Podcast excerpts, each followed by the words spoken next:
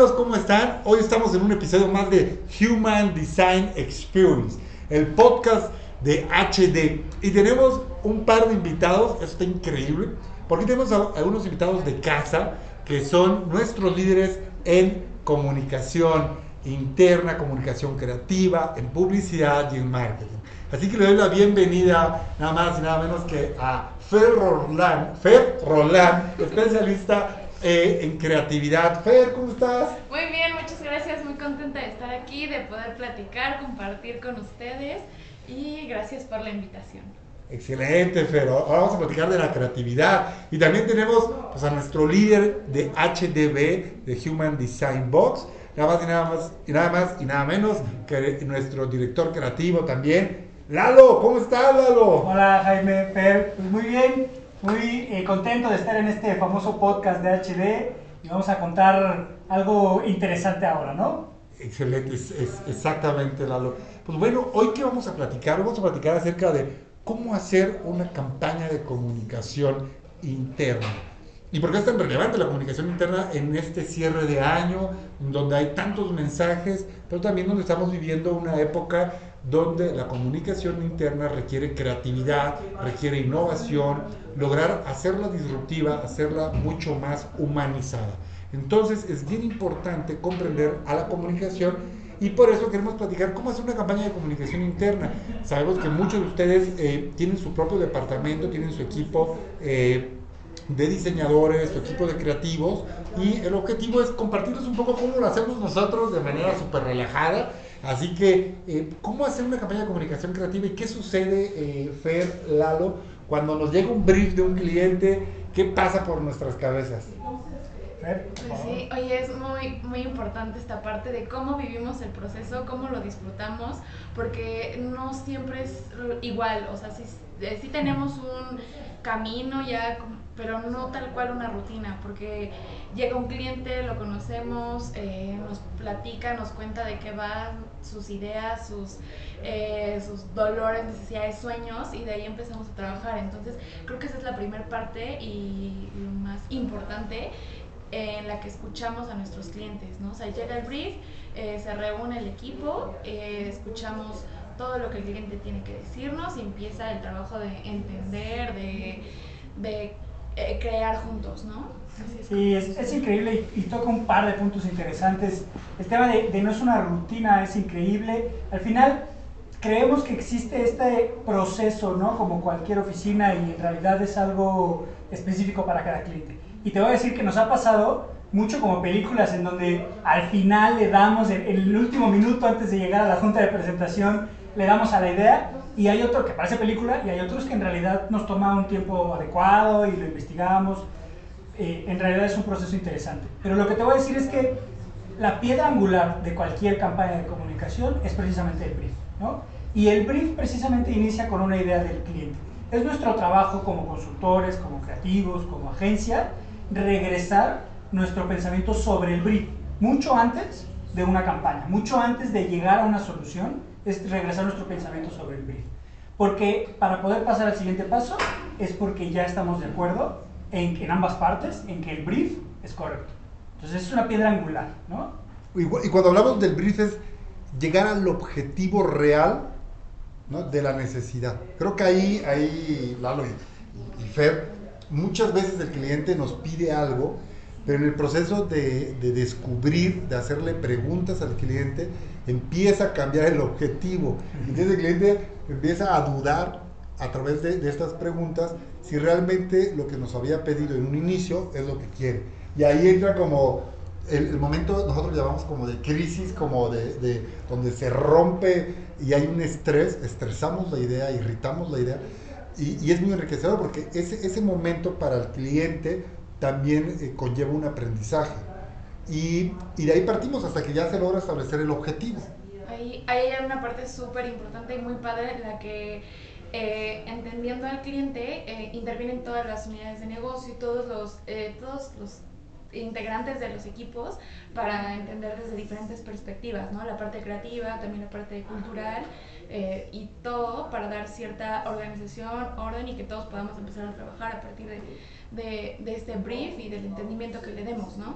Sí, al final de cuentas, y justo lo que dices, siempre vamos a volver al brief, ¿no? Incluso avanzando en el proceso vamos a ir, por ejemplo, cuando lleguemos al tema de la estrategia, al tema de los medios, ¿no? Siempre vamos a volver al brief, al objetivo, de decir cuál es este objetivo para crearlo y entonces en base en eso vamos a pensar en los medios. No hay una fórmula correcta de cuál es el medio. Hace poco platicábamos de satanizar el correo electrónico para campañas eh, digitales otros pareciera que, que, los billboards ya pasaron y en realidad no hay un medio satanizado, es solo el objetivo que queremos llegar a él, ¿no? Por eso es que es tan importante este brief, porque vamos a volver a él varias veces durante el proceso de la campaña, incluso cuando pasemos a medirla, vamos a volver al brief para saber cómo medirla, ¿no? Me encanta, me encanta porque y, al final de cuentas, y algo que es importante, es, eh, nos vamos, a descubrir en el proceso del brief eh, que queremos dar muchos mensajes. Y, y a veces nos cuesta trabajo tomar una decisión sobre el mensaje central por el cual eh, queremos salir. Yo, yo ahí pondría es, ya cuando sucede el brief, viene algo maravilloso que es el proceso eh, co-creativo o el proceso creativo, en donde buscamos la inspiración. Pero ¿cómo consigues inspiración para, para un proceso creativo? Y eh, bueno, no voy a contestar, voy a dejar que el equipo, que seguro quiere contestar, ¿cómo, cómo haces un proceso creativo. Es justo de esta parte eh, tan general a la que llegamos a una deducción, algo más particular, vamos ahora a una parte divergente, a un peloteo y que pues generamos ideas. Es una parte que me encanta y que disfruto muchísimo, en donde todos aportamos, decimos ideas este, locas, eh, todos podemos este, aportar y de ahí empezar a, darle línea y sentido a lo que vamos a, a entregar y lo que vamos a trabajar con cliente, ¿no? Es muy importante que entender que durante este proceso eh, indivergente, ¿no? tratamos de meternos hasta la cocina del cliente. ¿no? Siempre, y es chistoso porque nos ha llegado eh, clientes, bancos, nos ha llegado electrónica, nos ha llegado cines, ¿no? Eh, y siempre en, nuestra red existe alguien que los conoce, alguien que trabajó ahí, alguien que tuvo un jefe de ahí. Y estas historias, quieras o no, nos sirven a nosotros para conocer otra visión, además de nuestra propia investigación que, funge esta idea como paso dos, que yo te diría, como planner, ¿no? Como este previo investigación a saber, ok, cuáles son los pasos que hemos hecho para poder, para poder crear otras ideas, ¿no? Oye, sí, algo que pasa y tenemos algunas juntas que son súper abiertas, por, por, así decirlo, la verdad es que eh, se les dice fumadas, ¿no? Debrayadas, pero no, no, son fumadas ni son debrayadas, pero son de inspiración, hemos utilizado canciones, o sea, hemos así. Películas. Un, día, películas para nuestros amigos de Bimbo. Un día pusimos, literal, nos pusimos a escuchar la canción de René de Calle 13, ¿se acuerdan? Y ahí nos fuimos todos.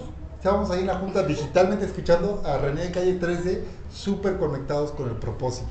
Entonces, vemos películas, vemos imágenes, campañas anteriores, anécdotas, ¿no? Entonces empieza este como es un momento de dejar fluir y, ninguna idea, ninguna referencia es mala, al contrario, de las referencias más eh, irreales, más fuera de la caja, empiezan a ser un insight, que es bien importante. Y, a mí me, encanta mencionar en la parte creativa los insights, porque ya es lo que nos va a dar pie a la parte de un planner. ¿Qué, qué es un planner, Lalo? Mira, antes, antes de llegar ahí, te, te quería interrumpir hace ratito. Hace poquito, eh, nuestro fundador José Luis Piñero sacó un insight súper importante que es, no importa que, porque dio una referencia, ya sabes, de, de las suyas, ¿no? Y dijo, eh, no importa que mi referencia sea eh, antigua, ¿no? al final es una referencia y justo lo que comentabas, al ser una referencia es importante. Bueno, nada más quería comentar eso porque, porque a veces pareciera que solamente las referencias nuevas o las más este, innovadoras son las, las que llaman la atención. Pero bueno, el planner es aquel que se va a dedicar a investigar y a, co-crear con el cliente todo lo necesario para poder llegar a la idea. ¿no? Es importante entender que el proceso creativo, sobre todo el, profesional de la publicidad, ¿no?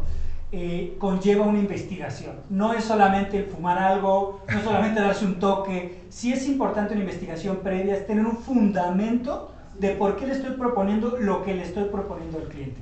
A veces, por supuesto, depende del objetivo, esta investigación puede ser más o menos profunda, pero esa es la, la tarea del planner, ¿no?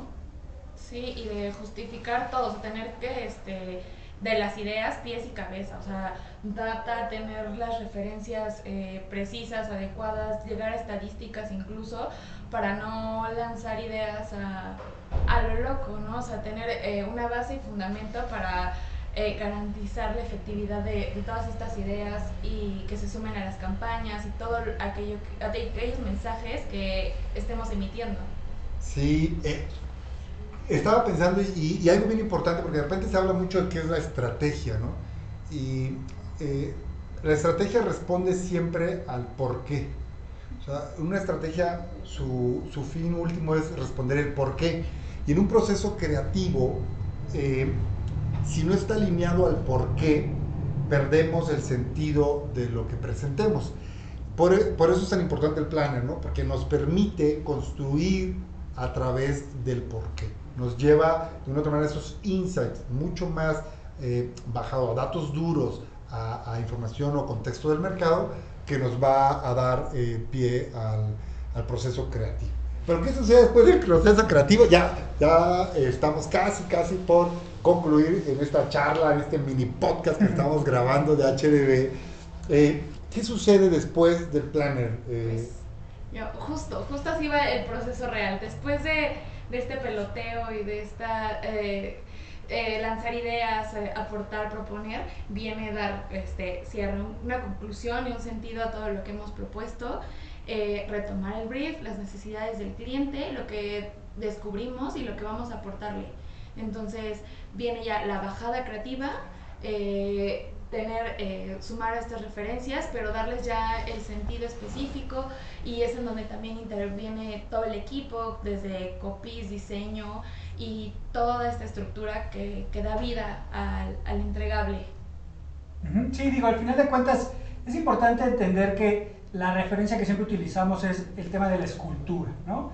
Eh, una escultura no se llega a la finalidad eh, enseguida, ¿no? Con el primer golpe al cincel sino se va llevando poco a poco y precisamente lo que comenta Fer es darle forma a la idea, ¿no? Porque existen estas, y, existen varios tipos de, creatividad y de creativos, ¿no? Hay creativos, yo siempre comento que Jaime es un creativo muy divergente y yo soy un creativo muy convergente, ¿no? Entonces, la verdad es que somos muy buena dupla porque él lanza ideas muy voladas y yo les doy forma, ¿no? Y, y al final de cuentas ambos son necesarios para poder trabajar algo congruente.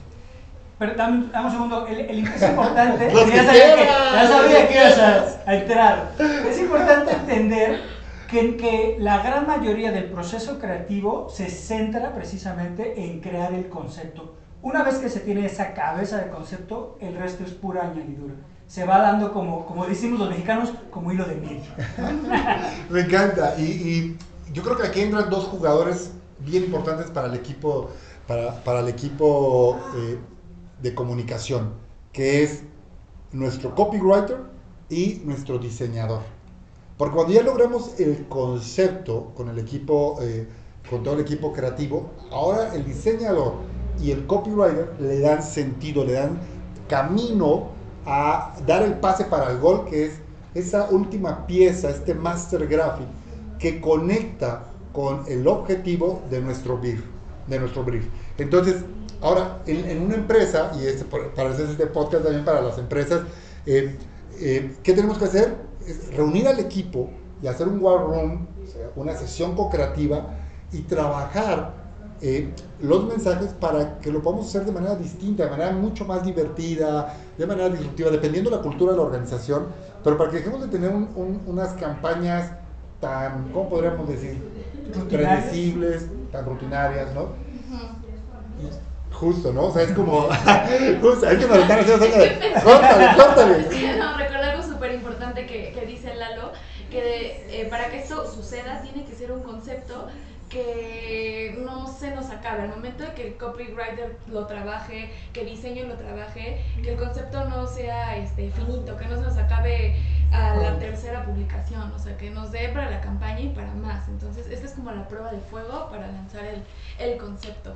Y qué importante tener un director de arte que nos entienda, ¿no? Eh, por supuesto que sabemos que la industria publicitaria entre los copies y los diseñadores siempre hay duplas, ¿no? Siempre hay este, este partnership que existe desde hace mucho tiempo, pero lo cierto es que no todos se entienden entre sí, ¿no? y al menos en, en HLB debo aceptar que, que, nuestra directora de arte, Rocío, que por cierto le mandamos un saludo, nos entiende nuestras locuras y le decimos, Chío, tenemos esta idea, creemos que debería ir por aquí, y nos dice, ya te caché, ya lo tengo, eh, déjame diseñarlo, y eso, no, la verdad es que es una dupla que es necesaria, ¿no? Sí, Yo, ya para cerrar y para despedirnos, eh, se nos acabó, se nos acabó el tiempo, pero yo sumaría que las ideas y la estrategia es de todos, la creatividad es de todos de quienes menos esperamos en la compañía, siempre hay una buena idea, una buena aportación. Hay que escuchar a todo el equipo para hacer campañas de comunicación mucho más relevante y para cerrar en, en 20 segundos, ¿qué, ¿qué, debemos de esperar en la comunicación para este cierre de año, para este último bimestre, noviembre diciembre? ¿Cómo debemos darle fuerza a nuestra comunicación?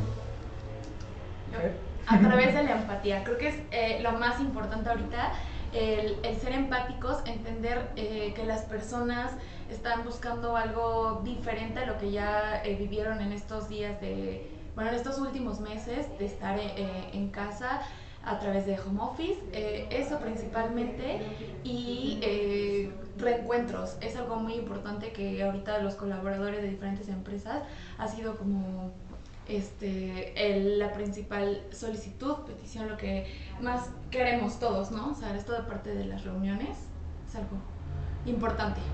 Correcto. Yo te voy a dejar un insight probablemente para nuestro siguiente programa. Para mí, el tema de la comunicación tiene que cerrar en la inversión de tiempo. Esta, eh, este cambio de realidad y esta pandemia que pasó el año pasado y un poco de este, nos enseñó cómo es la inversión de tiempo, cómo los colaboradores, colaboradores van a invertir su tiempo en qué quieren escuchar, ver, leer, escuchar, etc.